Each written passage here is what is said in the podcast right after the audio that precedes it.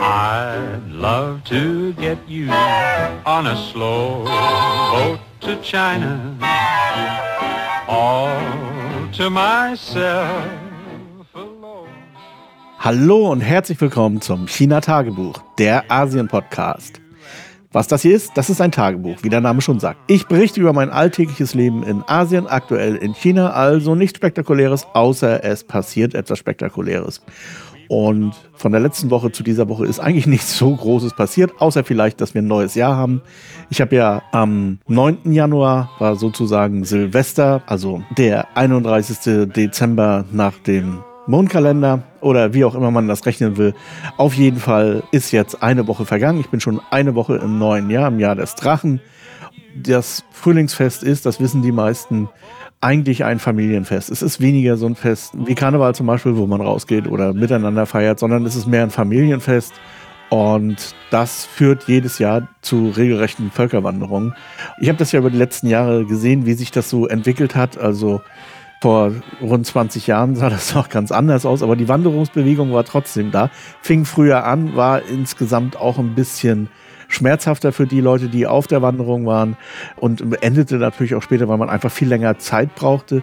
Jetzt mit den neuen Zügen, also mit dem ganzen Sea Edge Network und so, das begann so 2009, hat sich das auch stark verändert und es wird auch immer besser und es ist auch einfach immer besser organisiert. Ich bin immer wieder verwundert, wenn ich so in meine Bildersammlung schaue, wie das damals ging. Und es ging und es war eigentlich auch gar nicht so, ja, nicht so schlimm oder sagen wir mal so, die Leute haben sich da so gut es eben geht, weil es nicht anders ging, hineingefunden in die Situation.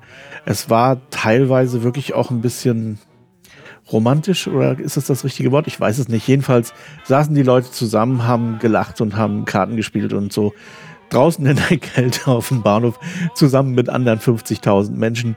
Ja, also es hat sich entwickelt, Genossenbauern, ganz definitiv. Nun hat sich das entwickelt, die Leute reisen mit schnellen Zügen. Es gibt nicht mehr diese extremen Wartezeiten auf den Bahnhöfen, aber es gibt immer noch sehr viele Menschen auf den Bahnhöfen zum Beispiel oder Flugplätzen. Und zum Teil haben wir das ja auch mitbekommen, als wir zurückgeflogen sind. Also der Flieger war auch wirklich bis zum letzten Platz ausgebucht.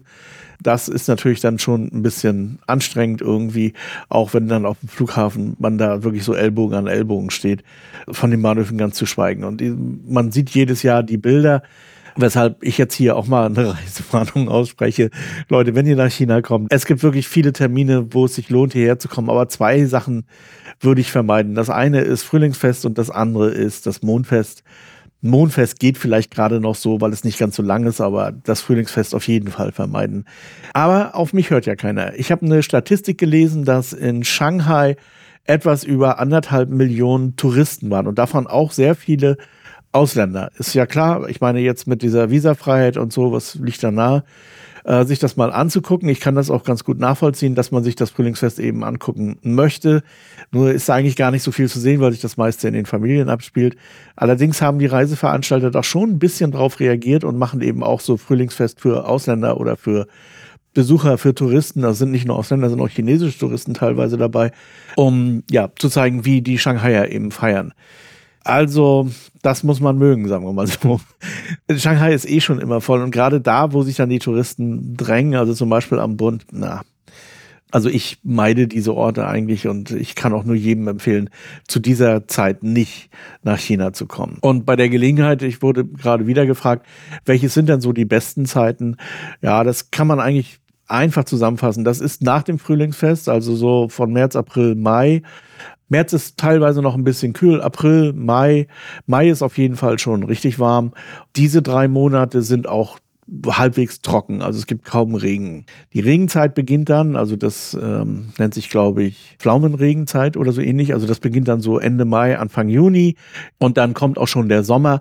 Und den Sommer sollte man in China auch vermeiden, weil er ist einfach viel zu heiß, als dass man da groß irgendwie touristisch unterwegs sein wollte überhaupt. Und es gibt ein paar Ausnahmen, also Hainan, Yunnan, da, also alles, was so ein bisschen höher ist überhaupt, äh, da ist es etwas erträglicher und angenehmer. Selbst Xiamen hat eigentlich ein ganz angenehmes Wetter, weil es eben, und auch Shanghai, weil es ja direkt an der Küste liegt, aber na, das sind natürlich relativ wenig Punkte dann, wo man sich als Tourist aufhalten kann. Also, das muss man dann schon ziemlich genau planen, wenn man das wirklich will. Ich würde die Zeit in dieser Zeit nicht nach China fahren. Und dann kommt der Herbst und das ist wiederum eigentlich, ich würde fast sagen, die beste Reisezeit. Also September, Oktober und auch noch Anteil vom November. Das ist die beste Zeit, in China Urlaub zu machen und auch groß herumzureisen. Da ist es wirklich warm, es ist sonnig, es ist trocken und alles, was man will. Und es gibt auch keine Taifune mehr. Ähm, das ist auch so eine Sache, die es dann so Ende August noch gibt. Da ist die Temperatur zwar schon so ein bisschen runter, aber wenn man da irgendwo reisen will entlang der Küste, dann passiert es einem oft, dass Flüge oder Züge gecancelt werden wegen Taifun und das ist dann auch doof. Also diese beiden Bereiche, so März, April, Mai und September, Oktober, November, die kann ich eigentlich rundrum empfehlen für einen China-Besuch, für die 14 Tage visafreies China. Ja, dann hatte ich letztes Mal erzählt, dass ich dabei bin, Filme zu schneiden und zu machen und zu tun.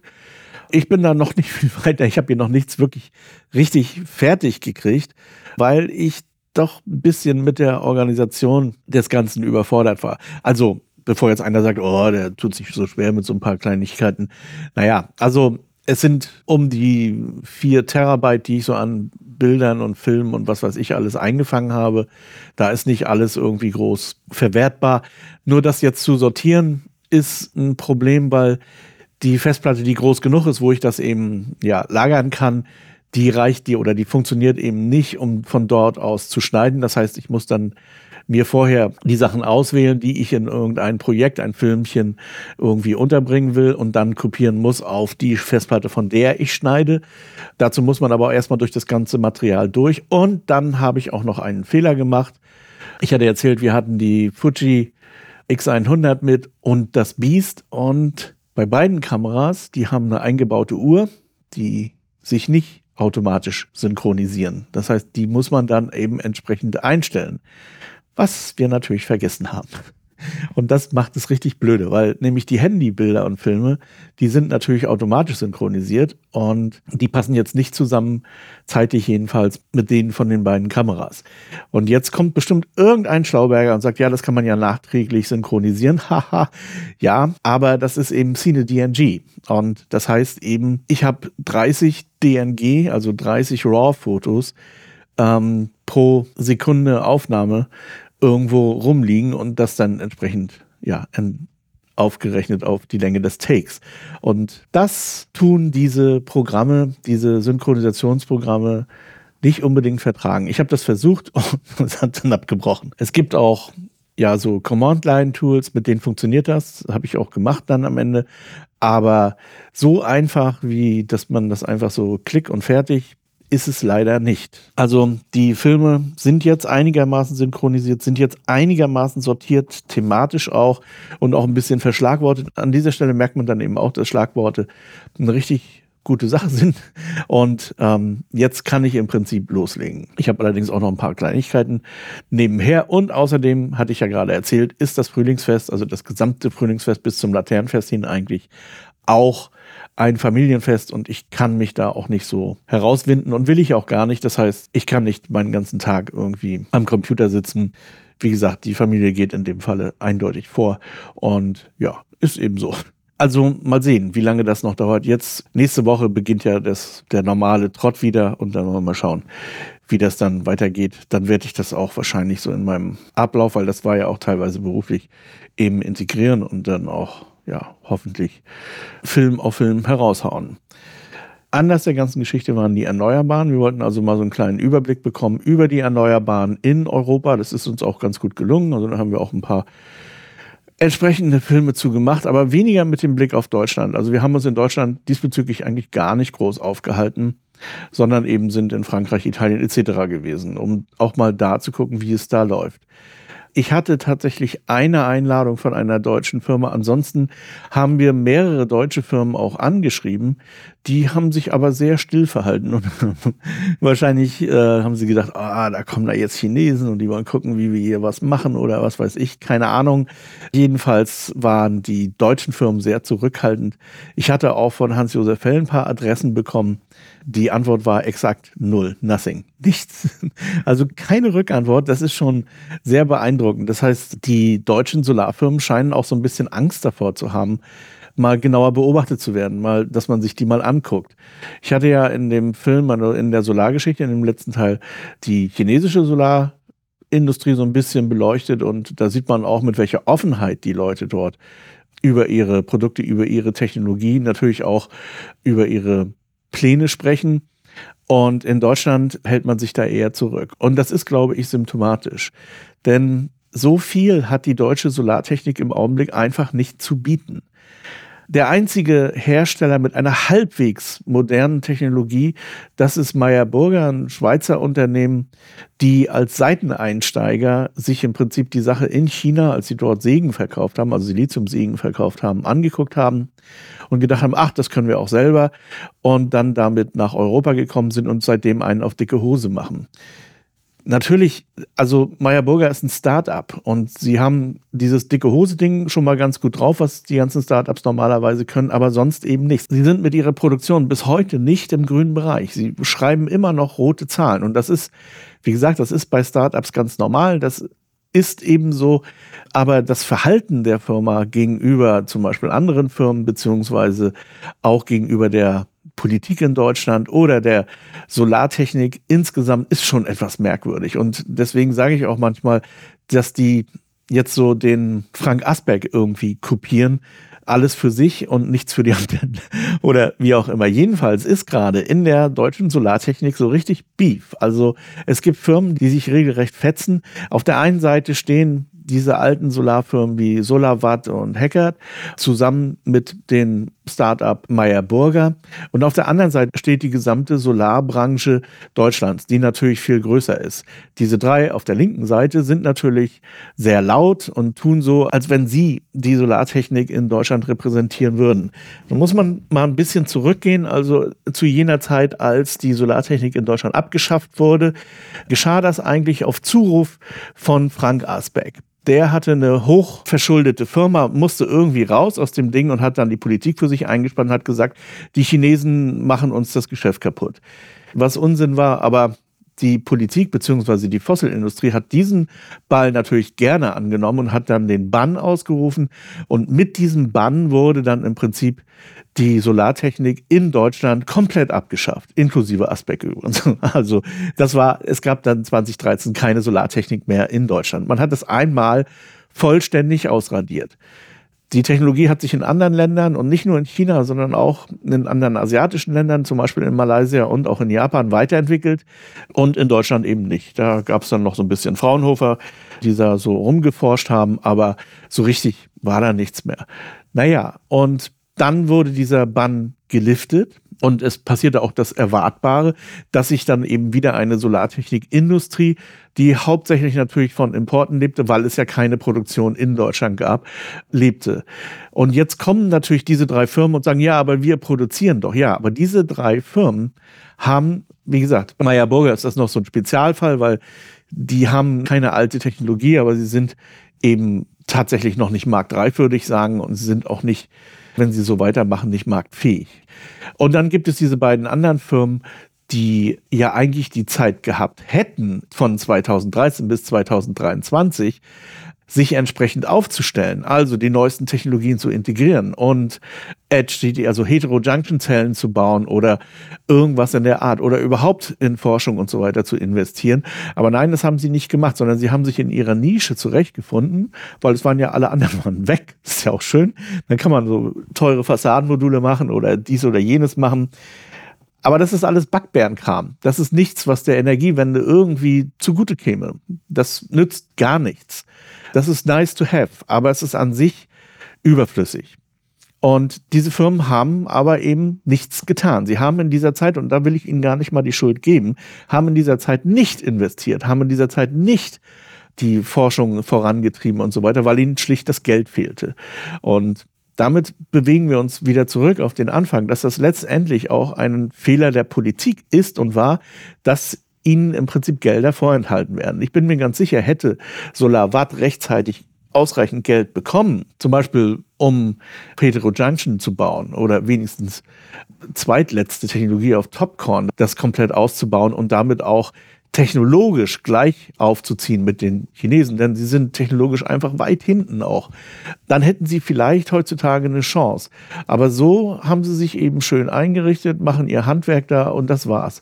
Und so funktioniert das natürlich nicht. Natürlich rufen diese drei Firmen jetzt ganz laut nach dem Staat und sagen, Hilfe, die Chinesen bringen uns um und so weiter und so fort. Und der Staat, beziehungsweise in diesem Falle wieder die Fossilindustrie, guckt sich das natürlich wohlwollend an und sagt sich, okay, dann würgen wir das eben ein zweites Mal ab. Und das wird auch ein zweites Mal funktionieren. Das ist wirklich faszinierend. Um jetzt zurück zu unserer Reise zu kommen. Übrigens auch äh, ganz interessant, äh, springen dann natürlich auch Parteien auf. Also ich habe gerade ein Plakat oder wie man das nennt von den Linken gesehen, die sagen, wir wollen die Solartechnik in Deutschland retten und so weiter und versteifen sich dann eben auch auf diese Firmen, die hier überwintert haben. Und bei der Linken ist das zum Beispiel auch ein bisschen bizarr. Gleichzeitig haben sie nämlich ein Moratorium laufen, in Penzlin ist es, glaube ich, gegen Solartechnik. Das heißt, sie hängen auch so ein bisschen ihre Fahne in den Wind, wie sie es gerade brauchen, aber sie gehen alle nicht an die Wurzeln. Und die Wurzel ist ganz einfach ein Umbau der Wirtschaft, beziehungsweise ein Umbau auch oder ein komplettes Umdenken in der Wirtschaft, dass erneuerbare Energien Nummer eins sind in allen Investitionen. Ein Chipwerk in Sachsen mit 42 Milliarden Euro gesponsert ist schön. Aber das ist nicht die Technologie, die wir brauchen. Und ich erinnere noch mal so ganz nebenbei an Nokia in Bochum. Ich bin mir ziemlich sicher, dass das in Dresden auch passieren wird. Wenn die Fördermittel aufgebraucht sind, wird man verschwinden wieder. Und es ist eben keine homegrown Technology. Das heißt, die Chipindustrie ist etwas, was von außen kommt, was in Deutschland bisher noch nie so richtig ah, Fuß fassen konnte. Ähm, mal abgesehen von diesem einen Megabit-Chip, den Erich Honecker damals in die Runde geworfen hat. Aber Chipindustrie fand schon immer woanders statt, insbesondere in Asien natürlich.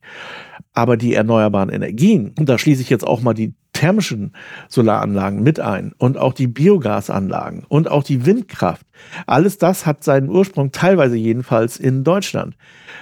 Da könnte man ohne weiteres mal 42 Milliarden Euro draufschmeißen. Denn das sind Technologien, die sich auch halten würden, die auch dort bleiben und entsprechend sich entwickeln. Das hat sich ja gezeigt damals zum Solarboom vor 2013. Aber das macht man nicht, sondern man stopft das lieber einem amerikanischen Multi in den Rachen. Und das ist ein Fehler, den die Politik immer und immer wieder macht. Und warum das so ist, darüber will ich mich jetzt gar nicht groß verbreiten. Das ist auch immer so eine Sache. Ich habe da auch ehrlich gesagt gar nicht so viel Ahnung von und ich möchte mich jetzt auch nicht in irgendwelchen Verschwörungstheorien verbreitern, aber es ist, glaube ich, ziemlich logisch, dass wenn man investiert, das natürlich in eine Technologie machen sollte, die schon da ist, mit der man was anfangen kann, als dass man eine importiert und die man von Grund auf lernen muss. Das hat man nicht gemacht und das wird man auch in Zukunft nicht machen, auch nicht mit einem grünen Wirtschaftsminister, sondern man eiert da rum und man macht da dummes Zeug. Und das Faszinierende für mich jetzt auf dieser Rundreise war aber, dass das in anderen Ländern gar nicht so ist. Ganz im Gegenteil. Und selbst Frankreich, das ja immer so ein bisschen, naja, Atomenergie etc. gesehen wird, hat da eine ganz, hat da einen völlig anderen Fahrplan. Übrigens auch wieder staatlich finanziert. Das ist so eine Sache, über die man sich auch mal Gedanken machen kann. Es gibt einige Länder, in denen die Energieversorgung staatlich ist, dass man einfach sagt, das ist wirklich ein zu heißes Thema. Kommunikation, Transport und ähm, Energieversorgung gehört in staatliche Hand. Dänemark zum Beispiel aber auch in Frankreich, teilweise jedenfalls. Also Frankreich ist gerade dabei, eine interessante Photovoltaikindustrie aufzubauen. Und man möchte es gar nicht glauben, auch Italien. Es gibt in Italien etliche Programme, in verschiedenen Regionen bezüglich der Solartechnik beziehungsweise bezüglich der Photovoltaik und auch in Größenordnung. Also wir haben wirklich große, riesengroße Anlagen dort besucht und auch Bürgermeister besucht, die eben diese Technologien ganz aktiv fördern äh, und sagen, wir müssen, wir brauchen da mehr davon, denn ansonsten bluten unsere Steuerzahler aus, weil sie ja den größten Teil ihres Ertrages, was sie irgendwo erarbeitet haben, dann an die Energiekonzerne tragen müssen. Und das Gleiche haben wir gesehen in Ungarn. Auch Ungarn ist ja im Augenblick so ein bisschen der Paria der EU, aber es gibt dort interessante Photovoltaikprojekte. Und wenn man nur so durchs Land fährt, dann sieht man wirklich unzählige Flächen, die dort mit neuen, brandneuen chinesischen Solarmodulen eben ausgestattet sind. Und wir haben eben auch eine Firma besucht in Budapest, die dort ein Batteriewerk bauen wird. Also alle diese Länder haben das offensichtlich verstanden, dass wenn sie weiterkommen möchten, auf die erneuerbaren Energien setzen müssen. Denn das erneuerbare Energien sind ganz einfach ein Wettbewerbsvorteil. Und alle diese Länder kooperieren mit chinesischen Unternehmen. Und das ist der Punkt, in dem sich Deutschland von allen anderen Ländern unterscheidet. In Deutschland möchte man auf Teufel komm raus nicht mit chinesischen Unternehmen kooperieren es ist ja auch irgendwie eine Binsenweisheit, dass ein globales Problem, wie zum Beispiel die Klimakrise, auch eine globale Lösung braucht. Es ergibt überhaupt keinen Sinn, wenn die einzelnen Länder in diesem Bereich gegeneinander kämpfen, wenn Deutschland gegen China kämpft. Das ist wie wenn der Schwanz mit dem Hund wedelt. Und es ergibt auch überhaupt keinen Sinn, wenn Amerika gegen China, sondern viel sinnvoller ist es, wenn Japan sich öffnet, bezüglich seiner eigenen Solartechnik, wenn die zusammenarbeiten mit den Chinesen, den Koreanern und überhaupt in Asien eine große Zusammenarbeit in Gang kommt. Das scheint im Augenblick der Fall zu sein, zumindest zwischen China und Japan und natürlich auch die westlichen Länder eben mit den asiatischen Ländern zusammenarbeiten. Das Ganze ist mir eben so beim Durchsehen auch der Filme aufgefallen, wie unterschiedlich tatsächlich Europa dann eben doch ist. Also wie wenig Gemeinsamkeit Deutschland mit allen anderen Ländern hat. Deutschland macht so ganz sein eigenes Ding und versucht teilweise diese Art und Weise auszuspielen gegenüber seinen europäischen Partnern. Das ist nichts, was ich jetzt irgendwie so richtig fundiert belegen kann, aber das ist so mein Eindruck, den ich gewonnen habe mit verschiedenen Gesprächspartnern dort. Ja, das mal nur so kurz zu unserer Tour, also zu unserer Solartour. Und ich kann das jetzt schon ankündigen. Wir werden eine weitere Tour machen, diesmal in UK auf ähnliche Weise, allerdings nicht mit einem Van, sondern wahrscheinlich mit einem Narrowboat. Aber das ist alles noch so in Vorbereitung, auch nicht ganz so lange, aber wir werden eben auch da die britische Solartechnik uns angucken, eben auf dieser, ja, auf diesem Weg, auf dieser, in dieser Weise da freue ich mich natürlich schon riesig drauf. Vielleicht habe ich ja bis dahin auch alle Filme fertig.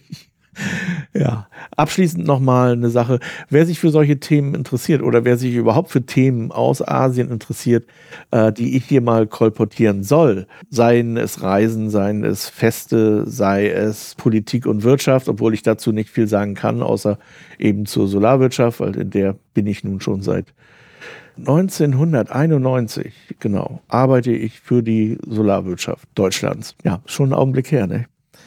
So, also wer sich für solche Themen interessiert, immer hier rein damit.